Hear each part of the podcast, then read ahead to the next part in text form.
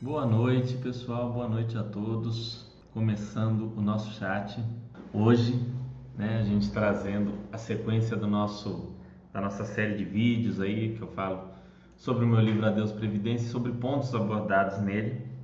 Hoje eu vou abordar os principais erros dos investidores e das pessoas nas finanças. Porque não basta você saber o que fazer, saber o que fazer é bom, mas saber o que não fazer é mais importante ainda, principalmente no mundo dos investimentos, né? Lembrando que é, já diz o, o Lírio Parisotto e já tantos outros grandes investidores falam que o mercado de capitais premia aquele que faz menos, aquele que não faz demais, aquele que fica mais quieto, mais parado. Quanto mais quieto você fica, mais você tende a ser beneficiado no mercado de capitais. Isso é um fato. É, tem N estudos aqui na Baster, N demonstrações sobre isso. O Tiago já fez vários chats sobre o assunto, muito interessantes por sinal. Então, no mercado de capitais, saber quando não agir e o que não fazer é tão importante ou mais do que saber o que fazer. E é isso que a gente vai é, falar hoje. Nos primeiros vídeos nós falamos sobre reserva de emergência, mindset, renda fixa, renda variável, pesquisas né, sobre finanças pessoais, mostrando a situação do brasileiro, a situação de endividamento. Falamos também sobre a montagem do portfólio, importância de diversificar, importância de ter ativos que tenham ligação com a sua estratégia, de ter uma boa diversificação, de não ficar refém de um setor, de um segmento, de um ativo específico. Então, tudo isso foi abordado nos seis primeiros vídeos. Recomendo a você que está aí que assista. É como a gente fala, né? A árvore ela precisa muito das raízes, né? A construção ela precisa de uma base muito sólida. E esses sete vídeos foram feitos para formar uma base realmente sólida para vocês, uma base sólida de finanças pessoais, é, de entendimento, de mindset, de foco no que precisa ser feito para a construção de patrimônio. Então eu recomendo a quem não viu que procure ver esses outros vídeos. Se puder leia o livro também, o livro traz esse conteúdo também abordado aí de uma forma diferente, né? É, vocês sabiam que as pessoas elas aprendem até seis vezes mais quando elas têm conteúdo com, com é, quando elas têm contato com o mesmo conteúdo por dois, dois tipos de, de mídia diferentes. Por exemplo, se eu leio e vejo um vídeo sobre um assunto, eu aprendo muito mais do que se eu só ler ou do que se eu só ver um vídeo. É, se eu leio, vejo um vídeo e escrevo, eu aprendo mais ainda. Então, você falar, por que, que eu gosto de escrever? Por que, que eu acabei fazendo isso? Também para eu aprender para é, reforçar os conceitos para mim mesmo, porque você escrevendo você aprende mais, você lendo você aprende mais do que só assistindo, você assistindo você aprende mais. Então, na medida em que você pega mídias diferentes de, conteúdos, desde que sejam conteúdos de qualidade, você vai aprender cada vez mais. Erros que os investidores cometem, né? erros que as pessoas cometem, os cidadãos cometem nas finanças pessoais dos investidores. Primeiro, a primeira coisa que você tem que saber é todos cometem erros todos, todos, todos, todos. É, Para quem gosta de falar dos grandes investidores, leiam as cartas do Warren Buffett, né? As cartas que ele escreve aos acionistas. Tem um livro, acho que está gratuito, ou por dois reais na Amazon, com um compilado das cartas. Em toda a carta ele fala dos erros que ele cometeu no ano anterior. Ele foca muito nos erros. Porque mesmo o melhor investidor, o melhor profissional, não é aquele que não comete erros.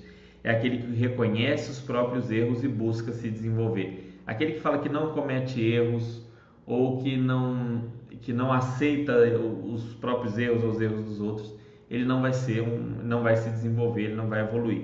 Todos cometem erros, ponto. Não tem jeito. Não há aquele que não vai cometer erros. Não tem como fugir disso, é inevitável, ok? O que, que pode ser feito então? Primeiro, aprender com os erros, ou seja, eu errei, eu vou ver que lição que eu posso tirar, como que eu posso fazer para não cometer mais aquele erro ainda que eu vá errar, ainda não errar da mesma forma, com a mesma coisa. Então, me desenvolver, melhorar, evoluir, aprender com os erros. Se perdoem também, saiba que você vai errar. Não adianta você ficar com muita raiva de você quando você erra, quando você faz uma coisa que não é correta, porque isso acontece, né? É, essa rigidez toda também não é boa. Então, entenda, você vai errar. Se você conseguir aprender com esses erros e nenhum erro te explodir, e aí a gente já falou de muitas formas nos vídeos anteriores para o erro não te explodir, você vai ficar bem. Vamos lá, ó. Acreditar em falácias. Esse é um erro muito comum e esse erro vale para a população em geral, não só para investidores. vale para o cidadão médio, para a pessoa comum. Isso é algo que eu vejo no meu dia a dia com as pessoas o tempo inteiro. E o que são falácias? Falácias são afirmações falsas, mas que elas são reforçadas ou elas são embasadas em argumentos verdadeiros. Direto a pessoa fala, faça tal, tal, tal ou não faça tal, tal, tal coisa, porque você vai morrer. Isso por si só é uma falácia, por quê? O você vai morrer é um argumento verdadeiro sempre, você vai morrer, não tem? Se você nasceu, você nasceu hoje, você nasceu ontem, você nasceu há 50 anos, você vai morrer, ainda não, não existe imortalidade. A questão é quando, pode ser daqui 10 anos, daqui 5, daqui 20, 30, 40. Mas isso não justifica nada, não justifica que você poupe ou que você deixe de poupar, não justifica que você seja honesto ou cometa crimes, que você seja bom ou seja ruim. Não há nada, porque já que você vai morrer, você deve fazer. Não existe isso, tá? A não ser que você tenha uma data específica. Eu sei que eu vou morrer nos próximos três meses e tem algo que você queira muito fazer, então você sabe que você tem aquele tempo muito limitado para fazer, que é muito raro, né? É uma situação muito triste e muito rara. Então não, não veja essa. É, não dê ouvidos a esses argumentos absurdos. Né? O mais absurdo que a gente escuta naturalmente é: ah, eu não vou poupar, eu vou gastar mesmo, porque depois eu morro. Né? E aí, depois eu morro? É claro que depois você morre. Ou morre agora ou morre depois, porque você vai morrer. Isso não justifica porcaria nenhuma. Então, essa é a falácia mais medíocre e mais comum de todas. Outra é quem poupa não vive, né? Vai, vai muito na linha do, do porque você vai morrer. Ah, se você ficar poupando, investindo, você não vai viver. Pelo contrário, né? Quem poupa tem um crescimento constante da renda e aí ele consegue gastar mais ou gastando a mesma coisa que um outro que não poupa, ele consegue ter um padrão de vida melhor, né? Já que ele ainda assim vai conseguir poupar e investir por aquela poupança anterior. Então, esse é uma, essa é uma falácia, a falácia do poupador. O Baster aborda muito no livro Eu Quero Ser Rico, tem aqui disponível também para os assinantes. É, é uma terrível, né? Que, e que faz muito mal para a sociedade como um todo. É, repetir essas coisas prejudica a sociedade, prejudica a construção de patrimônio, prejudica a construção de riqueza da, da sociedade como um todo, prejudica muita coisa. É, tem várias outras aqui, a gente podia passar um dia falando disso, mas se quiserem, peguem lá o meu livro, Adeus Previdência, tem um capítulo só sobre isso. Fazer dívidas, né? outro erro comum e é o que a gente discutiu aqui logo no início. Citaram um exemplo de pegar empréstimo para investir em ações, para investir em outros tantos tantas coisas que surgem aí, o que não faz nenhum sentido, né? Você toma um dinheiro emprestado, você aumenta o seu risco de maneira geral. Porque você tem ali um risco de crédito, um risco de não conseguir pagar e não conseguindo pagar os juros vão fazer aquela dívida aumentar exponencialmente e a sua vida ir afundando. Então, tomar dinheiro emprestado aumenta o seu risco na vida. Tá? Não há benefício com dívida que não possa ser alcançado de maneira mais responsável e segura para uma pessoa física, entendeu? Então, ah, mas se eu fizer a dívida, eu vou construir a minha casa. Mas se você não fizer a dívida, você vai também construir essa casa com a vantagem de que você vai pagar muito menos do que se você tivesse feito a dívida e construiu, ficou em paz, não tem mais nenhuma dor de cabeça. Pessoa jurídica é outro papo, empresas, empresas da bolsa, grandes empresas, é outro assunto. Aqui a gente está falando eu, você, você que está me assistindo aí, pessoa física, né? o ser humano comum, a pessoa. Para essas pessoas não há benefício que vale a pena em fazer dívidas. Pagar juros e investir é como querer nadar com uma âncora amarrada aos pés. Foi como eu falei aí. Sempre que você está ali endividado, pagando dívidas e falar, ah, vou investir, mesmo estando com dívida, a probabilidade do investimento conseguir trazer um retorno satisfatório é perto de zero, porque para o investimento ter que trazer um retorno que pague o principal, pague os juros e ainda te remunere é muito complicado. Então, se você tem dívida, não invista. É o que eu falei da regra lá, ganhou na loteria, recebeu herança, recebeu indenização, recebeu é, ação na justiça. Primeiro, reserva de emergência. Segundo, quita dívidas. Depois, vai olhar de investir, de comprar casa, fazer seja lá o que for. Seguir indicações, outro erro muito comum, muito comum. Seguir indicações sem nenhum critério. Primeiro que você se torna refém daquele analista, tá? Se aquele analista morrer amanhã, o que, que você vai fazer? Como é que você vai dar sequência? Você vai se complicar, você vai ter que contratar um outro, vai ter que ver como é que vai fazer. está seguindo a indicação de youtuber. Ah, mas é CNPI, não importa se é CNPI, CNPq, CNPJ, CNP o quê. Não é para seguir a indicação cegamente. Aqui na Basta.com a gente traz o conteúdo justamente para você estudar, você mesmo fazer as suas escolhas e não ser refém de ninguém, nem da própria Basta.com. Você não vira refém da, da, do site porque você cria a capacidade analítica, a capacidade de avaliar. Então, isso é muito importante. Outra coisa, você seguiu a indicação, você não tem aquela confiança no investimento que você fez, porque você não sabe muito bem por que você investiu naquilo. Então, a hora que dá um problema, você fica muito inseguro, com muito medo, com qualquer probleminha. Você vai ter uma tendência a querer vender, a querer pular fora, a querer sair. E aí você pode cometer erros e perder aí de ter um retorno mais interessante, porque você vai ficar inseguro com qualquer revés que ocorrer com aquele ativo. Qual que é a solução para isso? Saiba por que você está fazendo o que você faz, saiba por que você investe no que você investe. Estude, veja os conteúdos aqui do site para que você, ao investir numa ação, saiba por que você está investindo naquela ação, por que você resolveu se tornar sócio daquela empresa. Tá? Saiba por quê, ao invés de simplesmente seguir uma indicação de alguém. Outro erro, vender ativos sem nenhum motivo. Esse é um erro que o Baster toca muito na tecla. Tem um monte de, de artigos né, americanos aqui e alguns até brasileiros. Peguem aí nos, nos, últimos, na área de ações aqui do site, os últimos posts tem alguns sobre o assunto. Então tem um, um forista aqui que mostrou a carteira dele como era em 2009 e ele falou se não tivesse vendido nada ia ter tido um retorno até bem interessante mesmo tendo um monte de ações que a gente considera hoje em dia lixo. O estudo da do Magellan Fund, né, do fundo lá que foi administrado pelo pelo Peter Lynch, mostrando que os melhores investidores são os mortos, né? são aqueles que morreram porque eles não venderam nada, não compraram nada, eles ficaram quietos com os ativos ali sem vender, acabaram tendo um retorno mais interessante do que o indivíduo vivo. Né? É, é bem interessante também esse estudo. Procura aqui na Basta porque também tem sobre isso. Então, é, normalmente a bolsa vai premiar aquele indivíduo que ficar mais quieto, mais parado. Né? Tem a notícia da a gente sempre fala, ah, quem que comprou a Magazine Luiza no início e ficou com ela até agora? Aí tem uma reportagem também sobre uma senhora que comprou a Magazine Luiza no IPO e, e ficou com, com as ações até os dias de hoje, a, a situação dela e é muito interessante. Então, para comprar, você tem que, igual eu falei, conhecer o ativo, entender, analisar e tomar a decisão. Você tem que pensar, fala assim, você tem que fazer um estudo, né? é, ok para bom para você decidir comprar. Para vender, aí tem que ser muito, mais, muito mais pensado mesmo para vender. Você não deve vender se não tiver uma certeza muito grande. Hoje em dia, para eu vender é, uma ação é a coisa mais difícil do mundo. Tem que ser é, uma situação de, de falcatrua ou uma situação extrema onde eu acho que a empresa realmente vai, vai quebrar ou que a empresa não, não tem jeito. É muito difícil acontecer, é muito improvável. Cada dia mais eu sou do, do partido aí que, que cresce cada vez mais aqui no site de não vender os ativos, evitar ao máximo vender os ativos.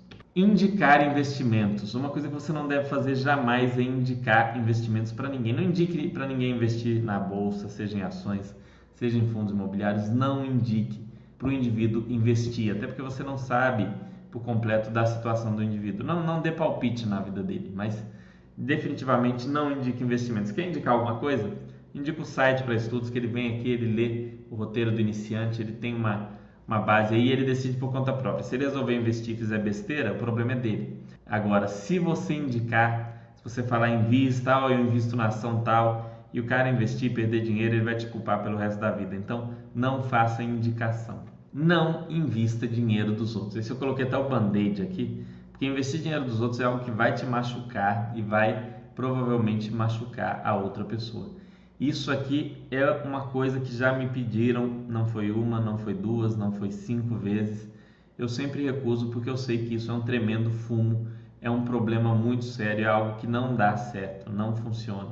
Então não invista dinheiro dos outros, só invista o dinheiro se for seu, ok? Não pegue dinheiro de ninguém para investir em nenhuma hipótese, isso é muito sério. Renda fixa. Vamos lá. É, alguns erros que as pessoas ó, alguns erros que as pessoas cometem com ativos de renda fixa. Primeiro, comprar ativos que não têm a ver com seus objetivos. Então, Ah, o meu objetivo é comprar um carro daqui dois anos. Aí eu compro o título com vencimento em 2045. Tá, tá equivocado, tá bastante equivocado. Liquidez, ah, eu tenho, eu preciso fazer um, um pagamento, uma compra daqui a um mês. Aí investe em LCI, que a liquidez é 90 dias. Tá errado também. Compra ativos com um risco muito desproporcional ao retorno. Começa a investir em debenture, sendo que é uma pessoa que tem uma carteira pequenininha, que começou a investir agora e tá lá debênture de uma empresa em situação mais complicada dentro da carteira do investidor iniciante. Risco desproporcional também é um erro muito comum.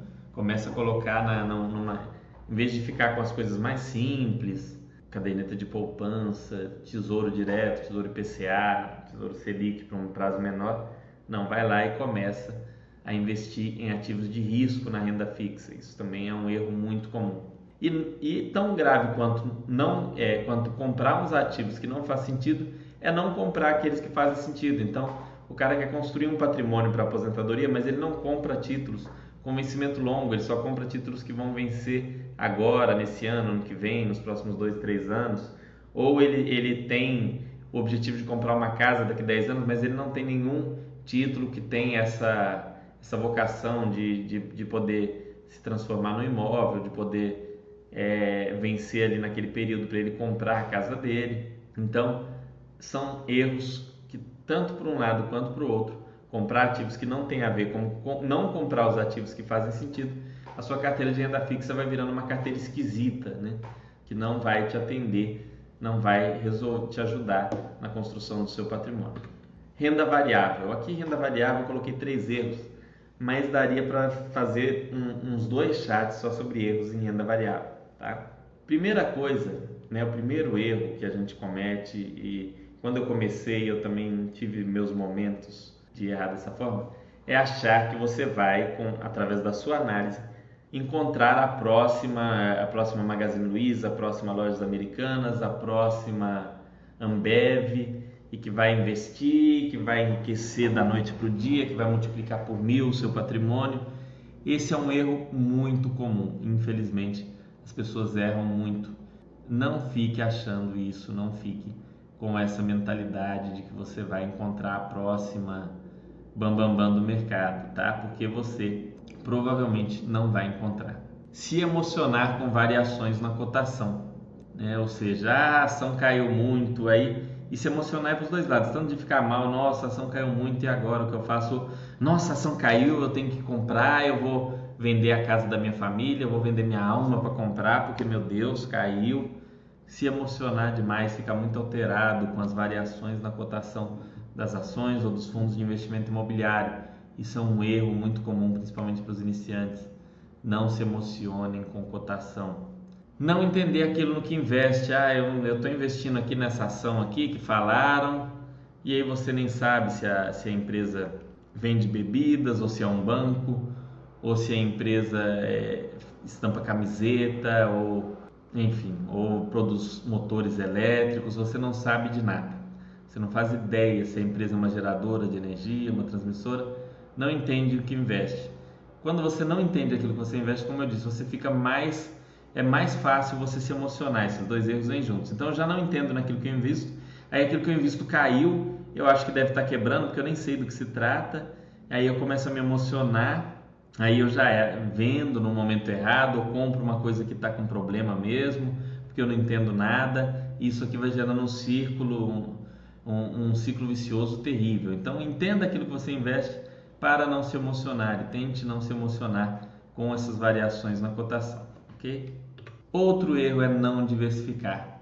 Então é aquele indivíduo que ele acredita que ele sabe qual é o melhor investimento é, investe em pouquíssimos ativos achando que será mais fácil de acompanhar. Fala, não, eu invisto em poucos que aí eu consigo acompanhar de perto. Como se ele, aquele acompanhamento dele fosse capaz de antever todos os problemas possíveis. Não é, tá? O seu acompanhamento não vai antever todos os problemas. Na verdade, em geral, não vai antever quase nenhum. Então, não dá para não diversificar para poder acompanhar mais. Porque aí acontece um caso lá em Enron de, de adulteração de balanço, de dados falsos, aí você leu todos os dados, leu os releases, leu os balanços, era tudo falso e você se lascou. Não dá para antever todos os problemas, só a diversificação salva. A diversificação é um ponto essencial para o investidor, para qualquer investidor, principalmente para aquele que está iniciando. Então, para com isso de achar que você vai encontrar o melhor investimento, que você é o cara para análise, a não ser que você tenha 30 anos de bolsa e seja bilionário, aí você pode vir aqui e falar, não, Fernando, eu, eu consigo fazer isso, eu vou dizer, ok, você está no outro nível, né? Aí a gente teria que inverter aqui, você teria que estar tá dando aula. Mas tirando isso, você não é capaz. E não tem nada de errado em não ser capaz disso. Para isso a gente diversifica. Eu diversifico, o Cenezino diversifica, o Basta diversifica, o Thiago diversifica. Todos, todo mundo aqui do site diversifica, porque a gente sabe que a nossa análise é falha, que a gente vai deixar alguma coisinha passar em uma outra empresa, porque isso é natural. Então a gente precisa diversificar. E não fique com aquele medo de, ah, eu tenho medo de pulverizar, porque aí eu vou ter um monte de ações aí, ainda que uma valorize muito, mas não vai adiantar, porque ela representa pouco. Esqueça isso. Esqueça esse negócio de grande tacada. A melhor coisa na minha vida como investidor foi quando eu aboli da minha mente esse negócio de grande tacada. Que se acontecer uma grande tacada algum dia, ótimo, mas não é algo que eu espero, que eu penso, nem mesmo que eu, que eu busco, que eu quero. Se acontecer, maravilha, muito obrigado, ainda bem, né? Enfim, mas não é algo que eu penso nisso. Não fique com essa ideia de grande tacada, não tenha medo de pulverizar. Se forem ativos de qualidade, ótimo. Se forem ativos muito bons, quanto mais você tiver, melhor. Claro, você começar a comprar um monte de porcaria só para aumentar a carteira, aí não, aí não pode. É aquela coisa de você saber no que você está investindo. É, ah, vou comprar um monte de porcaria aqui porque eu quero diversificar muito. Aí também não, tá? Mas algumas coisas vão até virar porcaria pelo caminho e você tem que entender isso, aceitar, porque só assim que você vai conseguir construir o seu patrimônio de maneira sólida. Outro cuidado, os falsos investimentos, a gente estava falando disso aqui também no início, né? O COI, aquele, aquele operação estruturada, que é um negócio muito esquisito, não vou nem entrar muito em detalhes, mas é um misto de renda fixa com renda variável, com aposta, né, com loteria, é, tudo em um. Eu abomino isso daqui. É, é, é a renda variável com retorno limitado, algo que para mim não, não interessaria em nenhuma hipótese. Títulos de capitalização, vocês já devem saber que isso não é investimento, isso é uma forma literalmente de loteria, é regulado inclusive né, por, por questões de loteria, então você concorre a prêmios e tudo mais e guarda um dinheiro ali que não vai render nada, no final você vai ter uma pequena perda ali da inflação ou até um pouco mais de perda. Então, é, o título de capitalização não é um investimento, ele não traz nenhum retorno. Cota em hotel, pelo amor de Deus, nem preciso dizer, né? O tanto que é absurdo é, a cota em hotel. Quer investir em hotel? Tem fundos de investimento imobiliário especializados nisso. É, fundos de investimento imobiliário especializados, inclusive, em cotas né, de, de, de hotéis e tudo mais. Você pode investir via FI em imóvel residencial, em hotel, em laje corporativa, em, em imóveis logísticos shopping centers, em lojas comerciais, em agências bancárias, enfim. Os fundos imobiliários permitem a vocês investirem em muitos tipos de imóvel. É o caminho que eu acho que faz mais sentido. Cota de hotel, acho que não é uma ideia muito legal. E tem muitos outros falsos investimentos, como esquemas de pirâmide, é, coisas ligadas à, à importação, investimentos na China, igual falou que Mogno na África, isso eu nunca tinha ouvido falar, mas que não falta são falsos investimentos. Então, muito cuidado. Empréstimo para pessoas físicas, você emprestar dinheiro para pessoas físicas que você não conhece. Se não dá certo emprestar dinheiro para o seu cunhado, para sua, sua tia, para sua prima, que você vê a cara da pessoa todo dia, vai funcionar você emprestar para alguém que você nem sabe quem é, que nem vai ter vergonha de não olhar na sua cara, porque nunca vai olhar na sua cara mesmo, então é óbvio que não funciona. Então, emprestar dinheiro para pessoas físicas, enfim, tem mil formas aí de você se lascar aí com falsos investimentos. Outro ponto muito importante é o pessoal acreditar que independência financeira é o final do caminho, que construir um patrimônio é, suficiente para arcar com as suas despesas pelo resto da vida é um ponto final. Esse é um erro também muito grave, porque não, não é o fim do caminho, é um ponto onde você passa a ter liberdade para fazer as coisas que você acha interessante mas não é um ponto para você não fazer nada, né? Não, a ideia não é ter independência financeira, não é ter tranquilidade financeira e passar a viver em estado vegetativo. A ideia é você poder buscar, criar, produzir naquilo que você gosta, naquilo que faz você se sentir bem.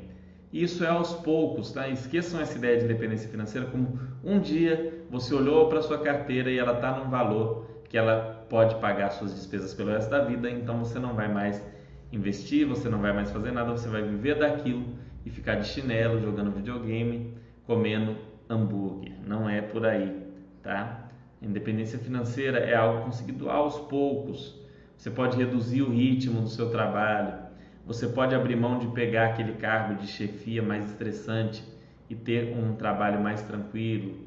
Você pode aceitar um desafio numa área que é mais do seu interesse, ao invés de ficar naquela área que é mais cômodo, que é mais segura. É aos poucos. Eu vi muitos casos de pessoas que se aposentaram e ficaram deprimidas por não ter uma atividade. Então busquem ter uma atividade.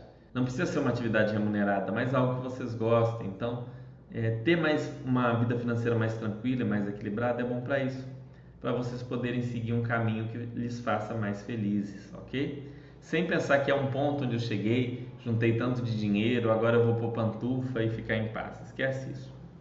Um grande abraço para vocês, uma ótima semana e até segunda-feira que vem.